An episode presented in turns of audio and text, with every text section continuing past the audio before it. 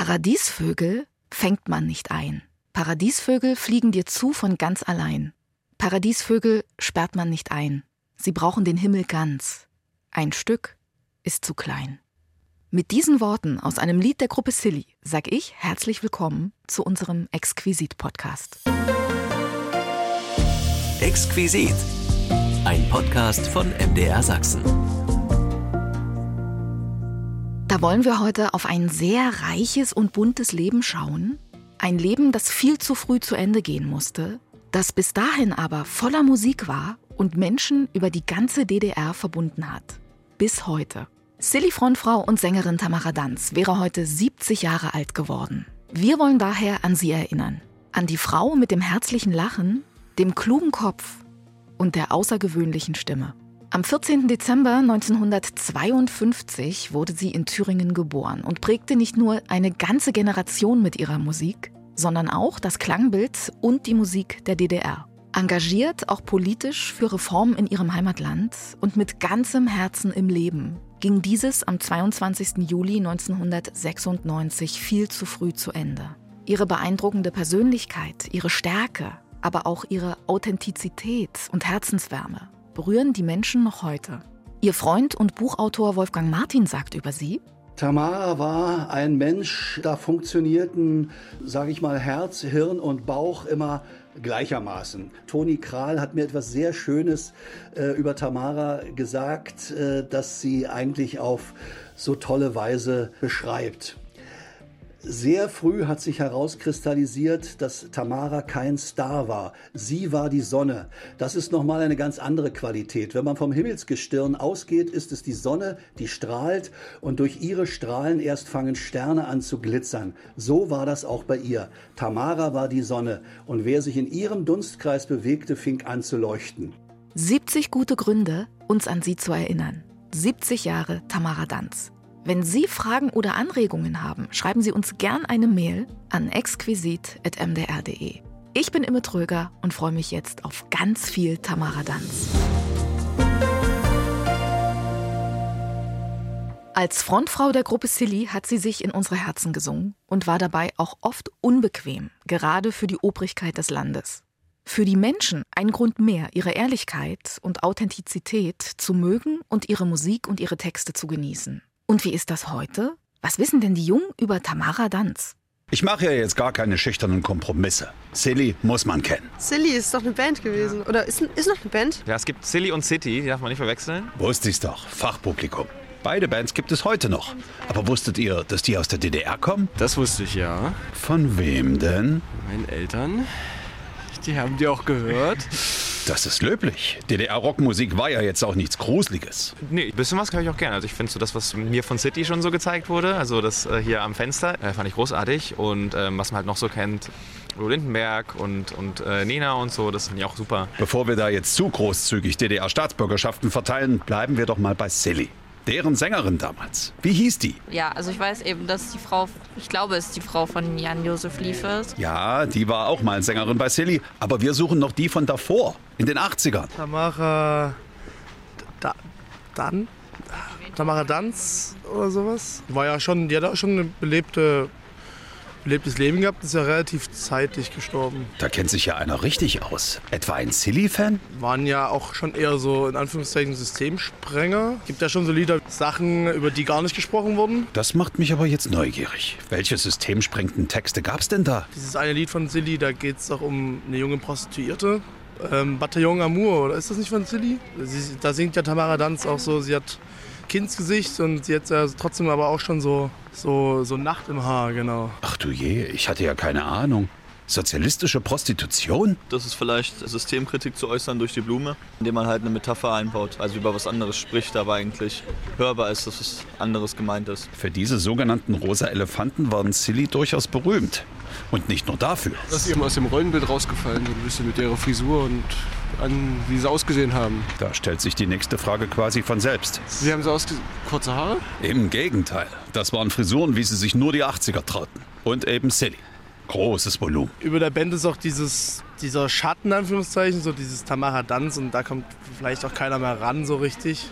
Mein Kollege Dirk Henze auf Spurensuche nach Tamara Danz bei der jüngeren Generation. Die wohl bedeutendste Stimme des Ostens würde heute 70 Jahre alt werden.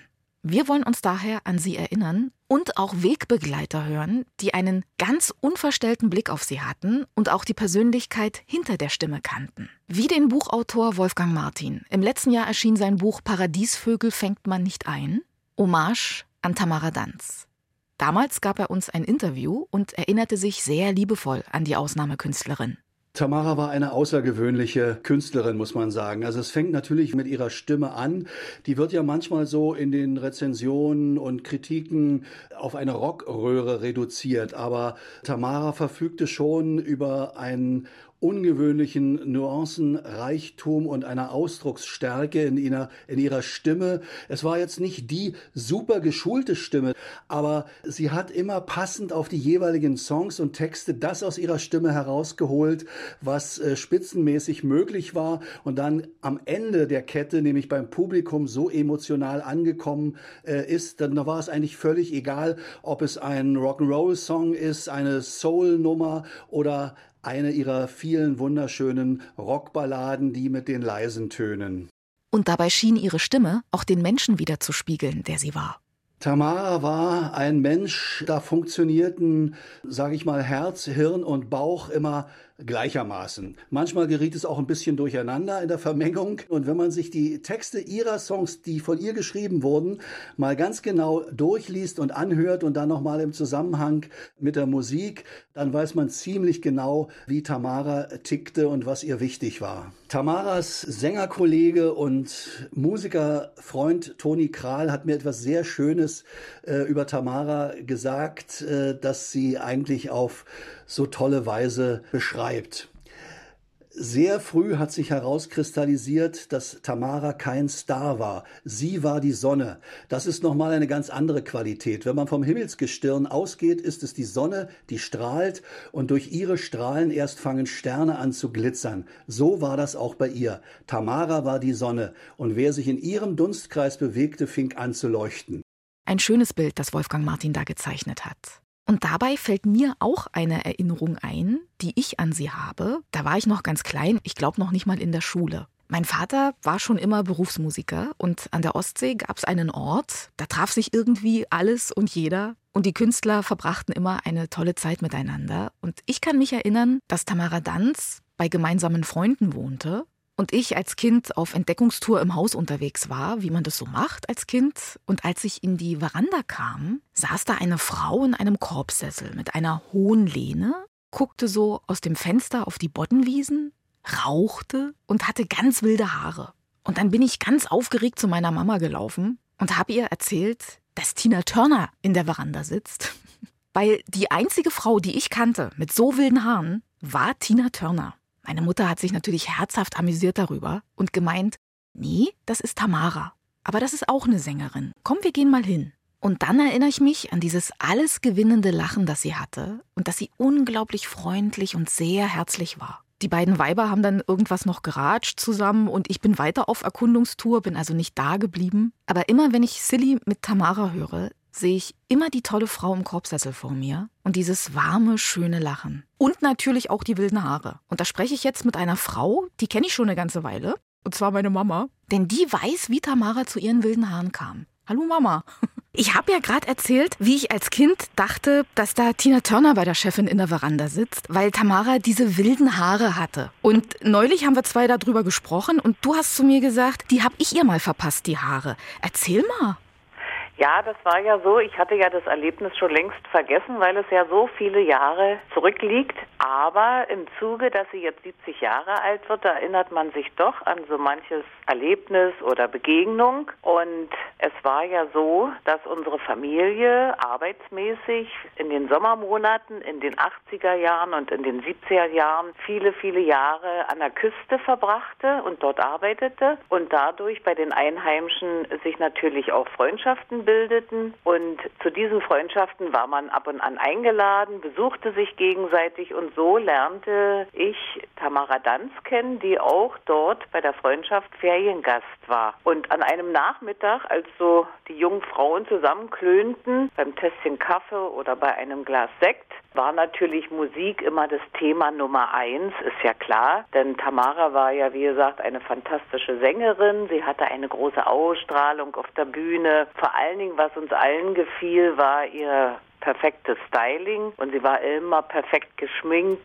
Und sie hatte aber eine große Bewunderung für Tina Turner. Und äh, nicht nur wegen ihrer Musikalität und ihrer Stärke, sondern es war die Frisur, die Tamara unwahrscheinlich anzog. Und zwar auch kein Geheimnis, dass sie sich verändern wollte und meinte, eine neue Frisur möchte sie haben. Sie hatte ja wunderbare, lange, blonde Haare, aber sie war bereit, diese abzuschneiden und der Tina Turner ähnlich zu sein. Und so, wenn Frauen zusammensitzen, ist ja klar, nicht? Dann wird der Gedanke sofort in die Tat umgesetzt. Und so wurde das Badezimmer des Hauses kurzum zum Frisierladen gemacht. Und wir überlegten nur, wie stellen wir das jetzt an? Wie machen wir die Frisur?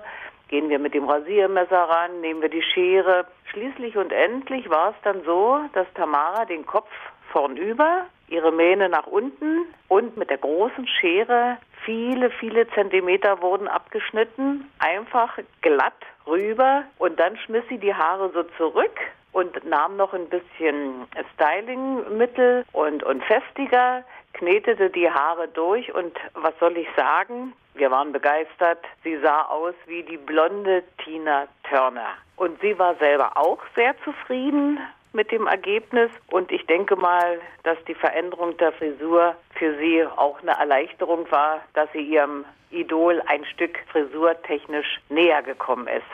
Und du musstest das machen, die anderen wollten nicht so richtig ran, ne, an die Haare. Naja, es war ja nur schwierig. Wird die Frisur was, wird sie nichts? Wer macht es, nicht? Wer setzt den ersten Schnitt? Sie war ja auch jemand, der immer wieder auf die Bühne zurückkehrte. Man wollte sie ja nicht verunstalten. Aber wie gesagt, mit vielen guten Ratschlägen und den ganzen Mädels drumherum war es denn so, dass man ansetzte und doch schnitt und man hatte den Mut, die Frisur zu verändern. Und zwar auch wunderbar geworden, muss ich sagen. Sie hatte ganz tolle Haare. Da konnte auch, wie gesagt, nicht viel verdorben werden. War eine schöne Zeit damals, ne? War eine wunderbare Zeit und, und wir haben viel miteinander rumgesessen, erzählt, weil ja alle irgendwo mit der Musik zu tun hatten, die in diesen Kreisen waren. Das war eine wunderbare Zeit, aber die Zeit geht weiter, nicht wahr? Das stimmt, die Zeit geht weiter. Und wir widmen ja diesen Abend heute Tamara Danz. Ja, sie hätte bestimmt, wenn sie weitergelebt hätte und weiterhin kreativ arbeiten können, hätte sie noch viele tolle Lieder rausgebracht und hätte sich auch bestimmt in vielen Dingen noch weiterentwickelt, ja. Das stimmt wohl. Wir sind natürlich alle froh, dass bis dahin schon so viel von ihr auch zurückgeblieben ist, dass wir immer noch haben. Dann danke ich dir. Tschüss. Der 14. Dezember, ein Tag, der eigentlich eine einzige große Party sein sollte. Denn die wohl markanteste Stimme des Ostens würde heute 70 Jahre alt werden. Wir erinnern uns an Tamara Danz. Und wir haben auch mit den wohl wichtigsten beiden Männern ihres Lebens gesprochen, Richie Barton und Uwe Hasbecker von Silly. Richie Barton hat sich erinnert, dass er Tamara Danz bei Kameraproben zur Jugendsendung Rund kennenlernte und später auch lieben lernte, wie er uns sagte. Damals spielten beide noch in verschiedenen Bands, aber eines fiel ihm sofort an der außergewöhnlichen Frau auf.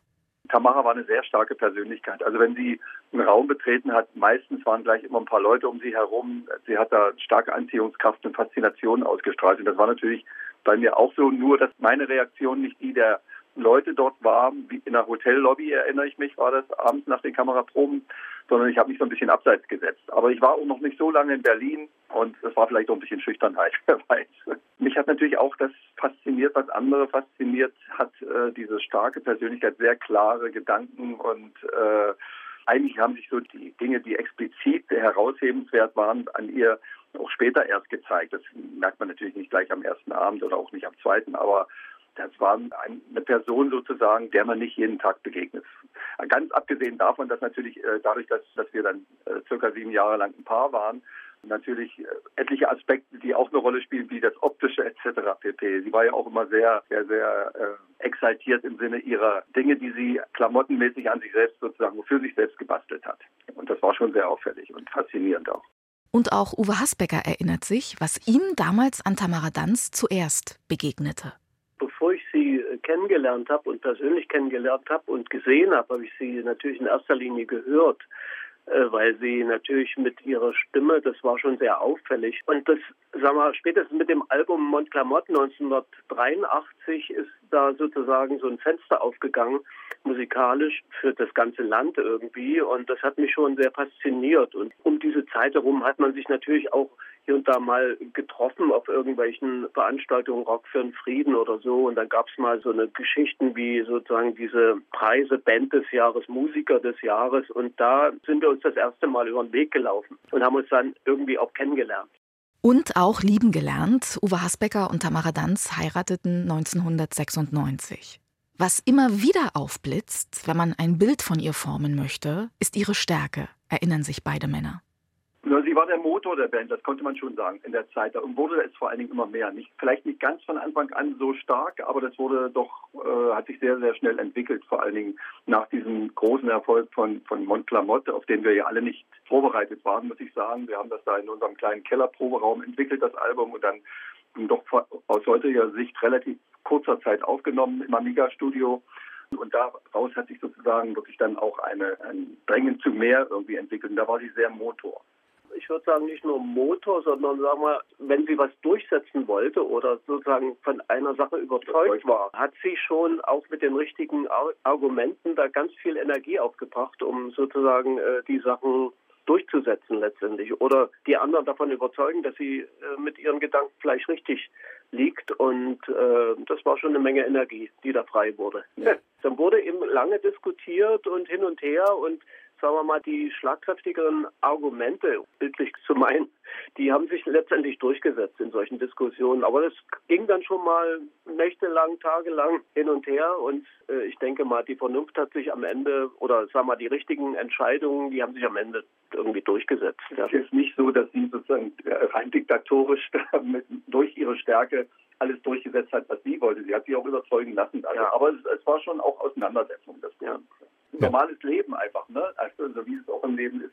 Dabei sei Tamara in gewisser Weise Anführer gewesen und auch konsequent. Und diese Frechheit, wie die beiden Männer es nennen, habe auch dazu geführt, dass die Band mehr durfte als andere ja ein bisschen anders groß geworden als wir. Die Eltern waren Diplomaten und ist im Ausland groß geworden. Die ersten Jahre, bis sie 14 war, glaube ich, äh, sie auch immer mitgereist, dort in Schulen gegangen. Da hat sich doch äh, eine andere, was anderes herausgebildet. Ein, ein sehr viel breiterer Blick und auch Selbstbewusstsein, muss ich sagen, als jemand wie mich, der da in der Kleinstadt bei Magdeburg groß geworden ist. Das musste sich erstmal entwickeln und das hatte sie schon. Und sie hat natürlich viele Sachen, das, hat sie, das ist sogar ein Wort, was sie oft benutzt hat, wir haben uns Sachen ertrotzt, hat sie gesagt. Ne?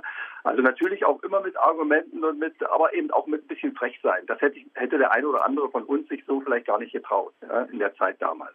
Ja, das ist auch eine, eine, Sache, sorry, wir waren ja nicht äh, sozusagen Einzelpersonen, die Sachen, Sachen erstritten haben oder Sachen durchsetzen wollten, sondern wir waren immer dann in der Band. Also die Sachen, diese Entscheidungen, die wurden in der Band natürlich gemeinschaftlich beschlossen und das hat einen Einzelnen auch äh, gewissermaßen geschützt. Ne? Also man ist zusammen wirklich ein bisschen stärker als alleine und nicht so angreifbar und das hat sie auch sozusagen geschützt vor Niederlagen und, oder so ähnlich. Ne? Also ja, ja, ist richtig. Das hat, das hat sie auch verbalisiert. Er hat gesagt, wir sind ja im Pulk, wir können das ja. ja. Genau. Und das taten sie auch, als es bei der Platte Februar, einer Koproduktion von Amiga und Ariola, zu Unstimmigkeiten mit dem Amiga-Vertreter kam. Der meinte, das könnt ihr doch nicht so machen. Und was haben Silly gesagt? Ja, das ist fertig. das ist so.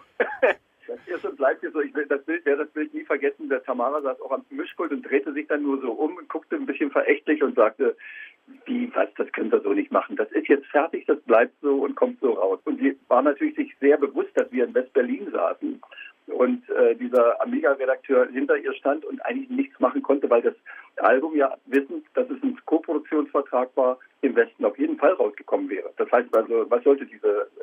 Also mit solchen Sachen haben wir dann auch gespielt, ja. Dieser doppelte Plattenvertrag, einerseits mit der damals Areola, BMG Areola und im Amiga aus, für den Osten zuständig Und der wusste schon, dass die Areola das in jedem Fall so veröffentlicht würde und dass wir eben auch dahinter stehen. Ja. Und insofern hatten die irgendwie keine Chance mehr zu der Zeit. Tamara Danz, eine Frau, die Wirkung hatte, die Menschen auch verändert hat in der Begegnung mit ihr? Wie sehr denn?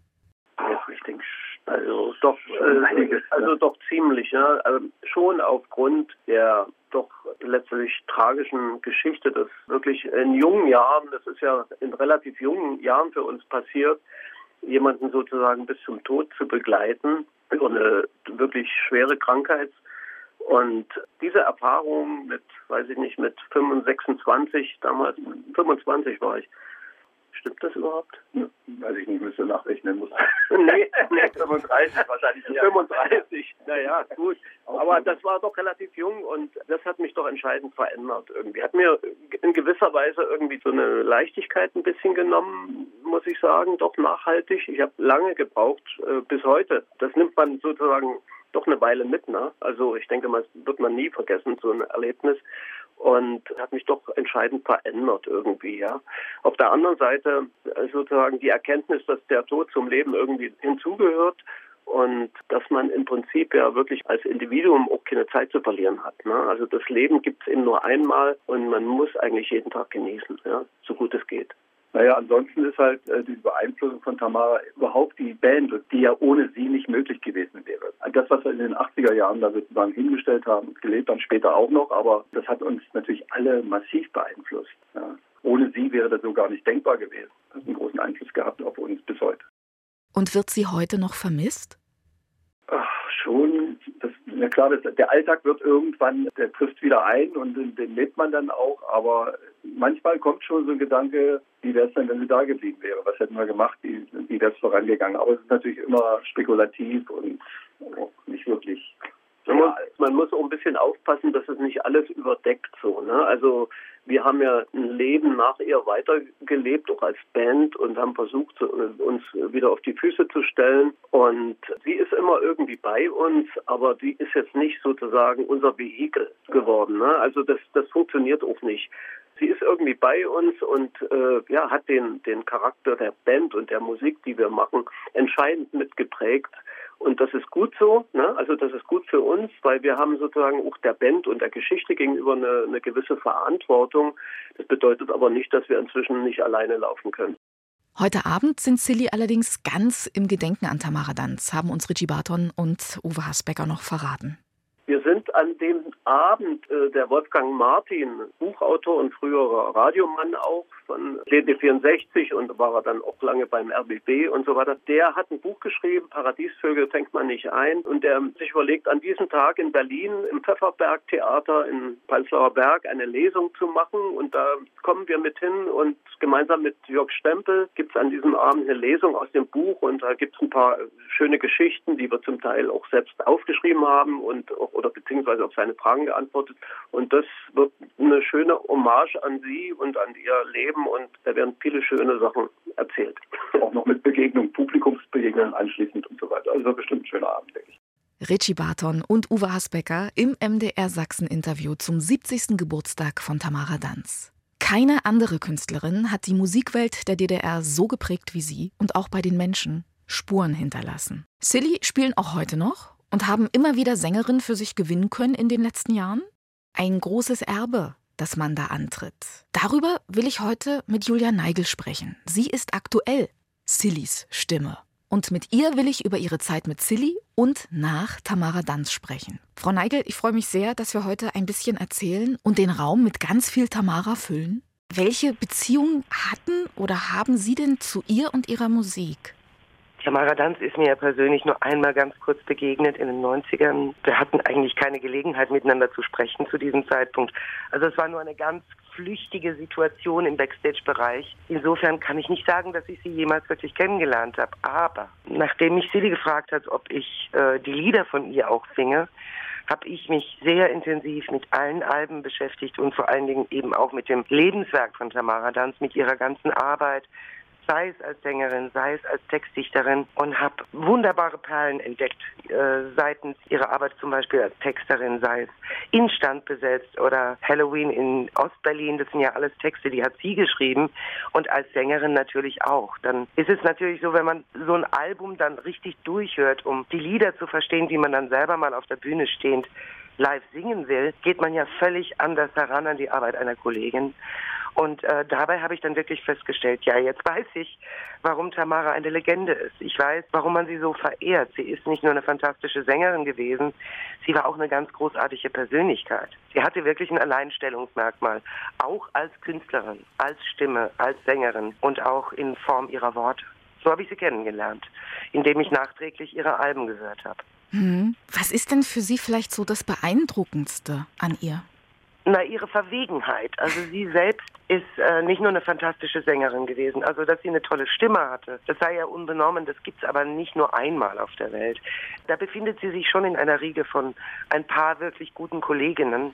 Das ist das eine, dass man sie sofort herausgehört hat mit ihrer Art, wie sie äh, interpretiert hat und mit ihrer Stimme und so vielfältig wie sie war, das ist das eine.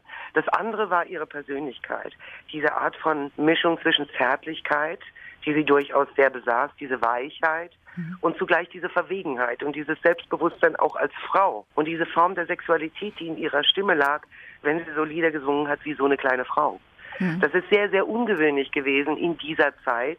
Denn meistens haben ja in den 80ern Sängerinnen eher diesen Popfaktor repräsentiert und weniger diese wirklich total selbstbewusste Frau, die auch zum Teil zerbrochen war oder gebrochen oder einfach auch so emanzipiert, dass sie mal richtig auf den Putz haut. Das alles beinhaltete Tamara. Sie war eine außergewöhnliche Persönlichkeit. Im Vorgespräch haben Sie uns gesagt, dass Ihre Texte, haben wir auch gerade ja schon gehört, neben der Musik sehr unglaublich und auch sehr wertvoll ja. waren und sind auch immer noch. Was machten für Sie diese Texte so besonders? Ich selbst bin ja selber Textdichterin und mache das seit meiner Jugend, schreibe ich auf meine eigenen Lieder deutsche Texte. Und ich weiß, wie schwer das zum Teil ist, über die Metrik, also über die Melodie, die richtigen Worte zu finden und diesen sehr viel Inhalt und Tiefe zu verleihen. Was ich besonders finde bei ihr ist, dass mir überhaupt nicht aufgefallen ist, dass die Texte eben nicht von Karma stammten. Ich wurde ja praktisch über Silly immer erst nachträglich darüber informiert, was geschehen war, wer was gemacht hat. Ich habe praktisch den Männern Fragen in den Bauch gestellt, habe also wirklich Löcher in den Bauch ge gefragt und habe äh, mir erklären lassen, wie ist dieses Album entstanden, wer hat da mitgewirkt. Und natürlich tauchte der Name Karma immer, immer, immer wieder auf. Werner Karma, der Textdichter von Silly. Und als ich dann zum Beispiel Instand besetzt hörte, erkor ich das zu meinem Lieblingslied. Ich rief dann Richie an in diesem Fall und habe gesagt, Richie, wer hat denn den Text geschrieben? Das war eine, eine, ganz beiläufige Frage, weil eigentlich ging ich davon aus, das war Werner Kramer. Und dann sagte er, nee, das war Tamara. Und so habe ich erst begriffen, dass sie die letzten zwei Alben eigentlich selbst betextet hat und da waren großartige Stücke dabei. Also textlich in einer Sensibilität, in einer Lyrik, in einer Poesie, die wirklich aus meiner Sicht als Kollegin, in dem Fall als Textdichterin, wertvoll sind, wirklich künstlerisch herausragend. Auch bei Halloween in Ostberlin, diese Art von Schlagfertigkeit, diese Art von Bildern, das hat sie einfach gekonnt. Und ich war erstaunt, weil ich es eben nicht wusste, dass es eben nicht Werner Kramner war, sondern Tamara Danz selbst. Und da hörte man in der Qualität, in der Tiefe, wie es einen emotional gepackt hat, sozusagen keinen Unterschied. Das ist das, was ich neutral aus der Sicht einer Künstlerin, die vorher sich mit ihrem Lebenswerk nicht beschäftigt hat, sagen konnte. Sie haben auch gesagt, dass Sie erst später verstanden haben, wie wertvoll das ist. Warum war das so? Weil Sie erst dann erfahren haben, dass die Texte von ihr sind? Oder hat das auch einen Prozess durchlaufen, die Texte in Ihnen selber?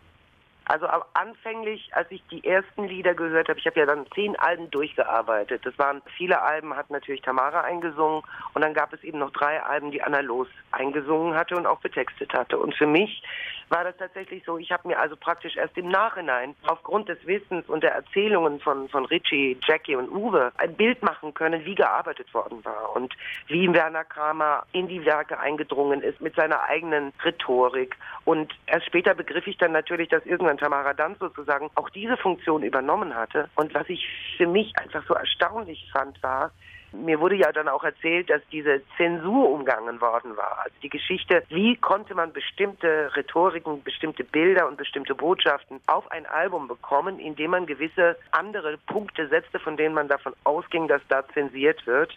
Aber dafür blieb dann eben dieser Begriff oder diese Wortwahl drin.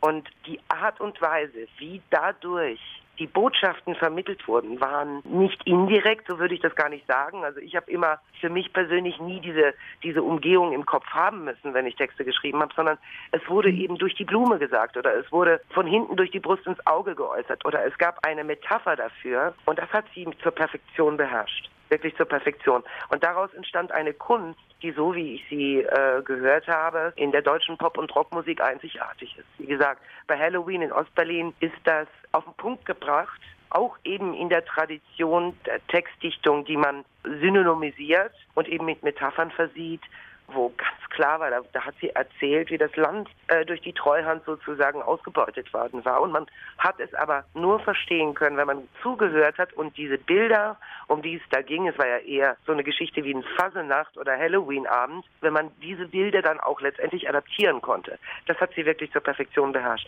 Ich war auf jeden Fall irgendwann in diesem Lebensgefühl auch drin, das mir vorher komplett fremd war, weil ich ja aus der Bundesrepublik Deutschland stamme und eben die Zeit in der DDR gar nicht mitgemacht hatte.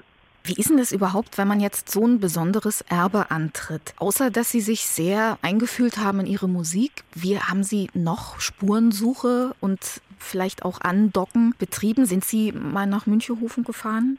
Ich bin ganz oft in Münchehofen. Also zum Teil ist es ja so, dass wir proben und äh, viele Wochen zum Teil auch an einem Album arbeiten. Und das Erste, was ich eigentlich von Silly kennengelernt habe, als ich eingeladen wurde, um darüber zu sprechen, ob wir miteinander arbeiten wollen, war, dass ich nach Münchehofe eingeladen worden war zum Grillen und dieses Haus erlebt habe. Und ich bin durch dieses Haus gegangen, durch die ganzen Etagen und habe die Luft eingeatmet, die, den Geist eingeatmet, der in diesem Haus lebt und äh, die ganzen Bilder gesehen von Tamara, von Szenen aus ihrem Privatleben mit Uwe zusammen, mit der Band zusammen, mit Richie zusammen und äh, übernachte dann auch meistens dort in einem Apartment und alles lebt im Geiste von Tamara und dieser Zeit mit der Band.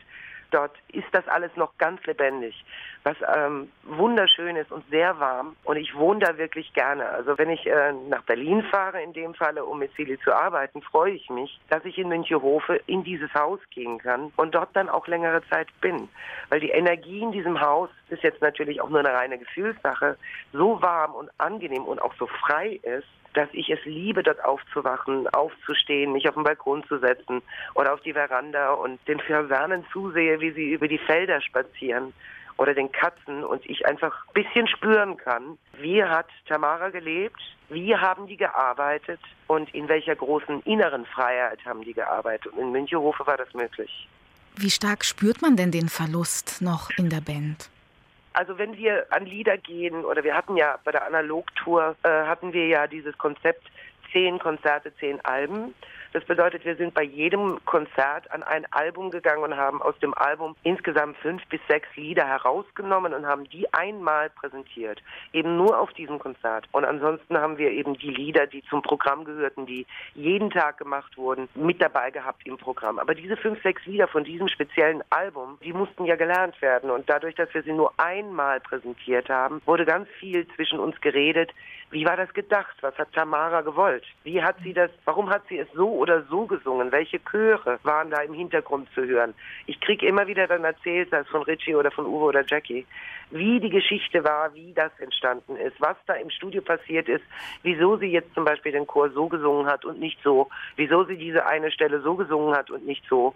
Dann gibt es zum Beispiel eine ganz spezielle Situation bei Montclamotte, bei der die Rhythmik von der Melodie von Montclamotte äh, so ungewöhnlich ist und so versetzt, dass es im Grunde nicht nach dem Rhythmus erlernbar ist, wie man diese Melodie setzt, sondern es ist tatsächlich nur möglich, es auswendig zu lernen. Und darüber haben wir dann zum Beispiel gesprochen, also die Motivation, die Ambition, was Tamara in diesem Sinne bezweckt hat und warum sie das so und so und so gemacht hat, zum Beispiel um sehr monoton zu klingen. Das ist einfach hochinteressant, weil alles, was wir eben von dem Material, das älter ist, wo ich jetzt selbst nicht eingesungen habe bei einem Album, eben aufarbeiten, und die Ambition und die Anmut verstehen wollen, wir immer wieder über Tamara logischerweise reden. Wie hat sie den Ton gesetzt? Welche Ambition hatte sie? Welche Motivation? Was war ihr Hintergedanke? Und dadurch ist sie eigentlich immer da. Also wenn wir proben, äh, reden wir auch immer darüber, was hat Tamara gewollt? Wie hat sie es gemacht? Bin ich da nah dran? Weil ich bin ja eine völlig andere Sängerin und es ist auch klar, dass ich da in keinster Art und Weise vergleichbar bin mit ihr und das auch gar nicht will. Ich will sie auch nicht nacheifern. Aber es geht darum, dass ich verstehe, welche Geisteshaltung sie hatte beim Singen, welche Persönlichkeit da stand und wie sie das eingesungen hat. Und ich für mich meinen ganz persönlichen Weg finde, meine ureigene Art, das so zu interpretieren, dass es von der Anmut her nachvollziehbar ist. Dass also die Ausstrahlung, das, was gewollt war, was rüber vermittelt werden sollte, die Botschaft, dass die auch gefühlsmäßig rüberkommt. Auch wenn ich nicht genauso singe wie sie. Und das finde ich sehr, sehr wichtig bei der Band. Sie haben gerade ein ganz, ganz schönes Bild gezeichnet, auch als Sie vom Haus erzählt haben, wie dieses ja. Haus lebt und auch den Geist von Tamara atmet. Und Sie haben gesagt, dass da auch Dankbarkeit da ist für das Erbe von Tamara, ja. dass es geehrt wird. Was würden Sie sich denn da für die Zukunft wünschen? Also für Silly möchte ich, wünsche ich mir, das war ja auch Tamaras Wunsch, dass diese Band weitermachen kann. Noch viele Jahre, auch neue Lieder schreibt weil es ist keine Unehrenheit, wenn man sozusagen als Band weitermacht. Sie ist nun mal einfach nicht mehr da und es gibt keine andere Möglichkeit mehr. Für diese Konstellation, das sind ja fantastische Komponisten, die haben ja ihren Teil dazu beigetragen, selbst wenn Tamara nicht mehr da ist. Fantastische Musiker, handwerklich, höchstes Niveau. Ich wünsche mir für diese Musiker und für diese Band, dass Silly weitermacht und noch viele Alben veröffentlicht, auch wenn Tamara so nicht mehr da sein kann, weil sie eben halt letztendlich nicht mehr da ist. Ich wünsche mir, dass der Geist dieser ungewöhnlichen, künstlerisch wertvollen Musik, die diese Band inklusive Tamara erschaffen hat und die wir hier sozusagen als Beweis vorliegen haben mit all den wunderbaren Alben, dass dieser weiter trägt und das glaube ich, dass das passiert, weil eben Richie, Jackie und Uwe ja auch das Erbe bewahren. Also die sind immer mit, mit Hochachtung und mit Respekt an der Arbeit und wissen auch ganz genau, Silly ist durch Tamara mit denen zusammen entstanden und dass sie nicht mehr da ist, ist etwas, das können sie nicht ändern, aber sie können weitermachen, auch im, im Sinne dieses Geistes. Und ich wünsche mir, dass das noch viele Jahre passiert, weil diese drei Musiker, das sind so wertvolle und wunderbare Kollegen, neben der Tatsache, dass sie ganz tolle Menschen sind, haben es einfach auch verdient. Also ich habe immer wieder mal auch so die Diskussion gehört, gibt ja doch ein paar Fans, die sagen, Silly ohne Tamara geht nicht. Und da, da stecken die so ein bisschen in der Zwickmühle und ich finde es eigentlich ganz wichtig, dass den Fans einfach bewusst wird, dass sie das gemacht haben, weitergemacht ist eine unglaubliche Überwindung, denn die haben viele Schmerzen erlebt. Und es ist wirklich eine Katastrophe gewesen, dass Tamara gestorben war oder gestorben ist und äh, sich überhaupt aufzuraffen, diese Band mit all den ganzen Erinnerungen, mit all dem, was es ausmacht, weiter am Leben zu halten und weiterzumachen, war eine ganz große, mutige Entscheidung von allen dreien. Und sie haben es einfach verdient. Sie können ja nicht einfach irgendwo zwischendrin aufhören und ähm, ja ihre eigenen Karrieren beenden, obwohl sie ja einen ganz wesentlichen Teil dazu beigetragen haben, dass die Band so war und mit Tamara zusammen so war, wie sie eben uns allen bekannt ist. Das ging ja nur in der Kombination. Also die Begeisterung für die Bandmitglieder, für die Jungs, sag ich mal, die ist ganz, ganz deutlich bei Ihnen ja zu spüren. Was mögen Sie am meisten? Also neben der Tatsache, dass das musikalisch gesehen Musiker sind, die auf höchstem Niveau musizieren, die sind alle handwerklich wirklich top, Virtuosen und das kann ich beurteilen. Ich mache seit 40 Jahren Musik und habe schon mit ganz vielen tollen Kollegen auf der Bühne gestanden. Das ist aber etwas, das halten die für selbstverständlich. Ich persönlich nicht unbedingt. Ich sage denen das dann auch immer wieder, wie toll das ist, miteinander zu musizieren. Ist es auch die Persönlichkeiten, die Herzlichkeit, die Warmherzigkeit, die Gütigkeit, die diese drei Männer ausmacht. Und sie sind mit Leib und Seele Musiker. Also da ist alles durchdrungen von Musik, von dem Wunsch, künstlerisch tätig zu sein und die Kreativität, die in den dreien steckt, auch die Art, wie sie miteinander umgehen. Die Freundlichkeit ist etwas sehr, sehr Schönes. Ich persönlich bin sehr froh darum, dass wir miteinander musizieren, weil ich habe die auch sehr gern. Ich bin unheimlich gerne mit denen zusammen. Als Frau kann einem gar nichts Besseres passieren, weil die auch noch so galant sind und auch noch so charmant. Und es wirklich einen Riesenspaß macht, mit denen zusammen unterwegs zu sein und mit denen auf der Bühne zu stehen. Die sind einfach toll. Es wird Konzerte geben im nächsten Jahr. Sie haben gesagt, ja. da freuen Sie sich auch schon drauf. Sehr. Wann dürfen wir uns denn auf Silly und Julia Neigel freuen und wo überall? Also ich darf da eigentlich gar nicht so richtig rauskommen mit den Terminen, denn die Termine sagt ja Silly. Mhm. Aber es sind schon viele Anfragen da, die ich auch beantwortet und bestätigt habe. Und äh, sobald die sozusagen offiziell sind, wird man bei Silly auf der Seite oder auf Facebook sehen, dass die dann auch beworben werden für den Ticketverkauf. Ich glaube, einige stehen schon. Und zum ersten Mal werden wir uns, glaube ich, im März wieder treffen und dann eben über das Jahr sprechen und über das, was geplant ist. Ich freue mich sehr darauf. Wir werden auf jeden Fall viele Konzerte machen. Ja, dann klicken wir bis dahin einfach mal rein auf silly.de. Mhm, genau. Mhm. Dann danke ich Ihnen ganz, ganz sehr für so viel Freude, für so viel Innigkeit und aufrichtige Verbundenheit zum Tamara Danz und zu ihrer Musik. Dankeschön. Und dass Sie die mit uns geteilt haben heute und dass Sie mein Gast waren. Vielen Dank. Ich wünsche Ihnen viele schöne Konzerte. Dankeschön und wir sehen uns. Ja, gerne. Hier und jetzt. Ja, eine gesegnete Weihnacht. Ihnen auch. Dankeschön. Ja, vielen Dank. Tschüss. Das war unser Exquisit-Podcast zum 70. Geburtstag von Tamara Danz. Vielen Dank, dass Sie uns gelauscht haben. Den nächsten Podcast gibt es in einer Woche und wenn Sie Fragen oder Anregungen haben, schreiben Sie uns gern eine Mail an exquisit.mdr.de. Bye bye, my love. Ich will nur einmal mit den Vögeln ziehen. Bye bye, my love. Ich komme wieder, wenn die Wiesen blühen. Exquisit, ein Podcast von MDR Sachsen.